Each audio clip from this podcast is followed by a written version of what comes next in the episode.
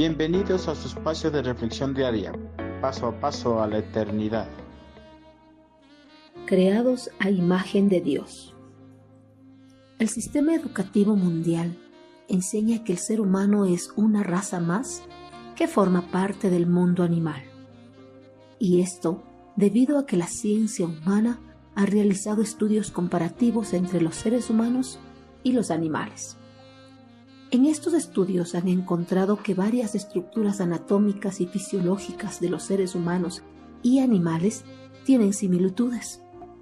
Con estas evidencias, los científicos han postulado teorías que afirman que los seres humanos son una raza más del mundo animal.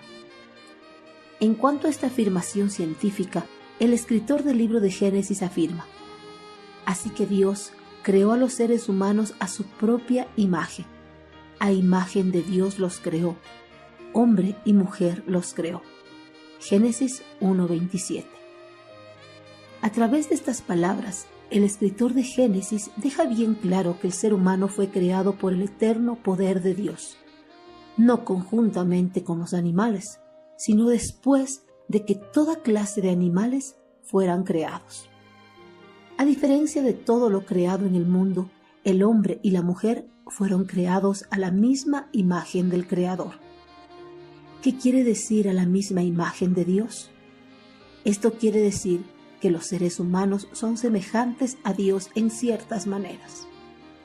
Así como Dios es trino y uno, Padre, Hijo y Espíritu Santo, el hombre también es un ser tripartito, espíritu, alma y cuerpo. Como Dios, el hombre tiene intelecto, una naturaleza moral, la habilidad de comunicarse con otros y una naturaleza emocional que trasciende el instinto. En contraste con los animales, el hombre es capaz de adorar, comunicar hablando y crear. Por eso jamás el hombre debe ser vinculado o relacionado como una especie más del reino animal. El sistema educativo podrá enseñar lo que afirma la ciencia humana, pero la única verdad absoluta es que los seres humanos no formamos parte de la especie animal. Dios, con su infinito poder, nos creó a su imagen y semejanza.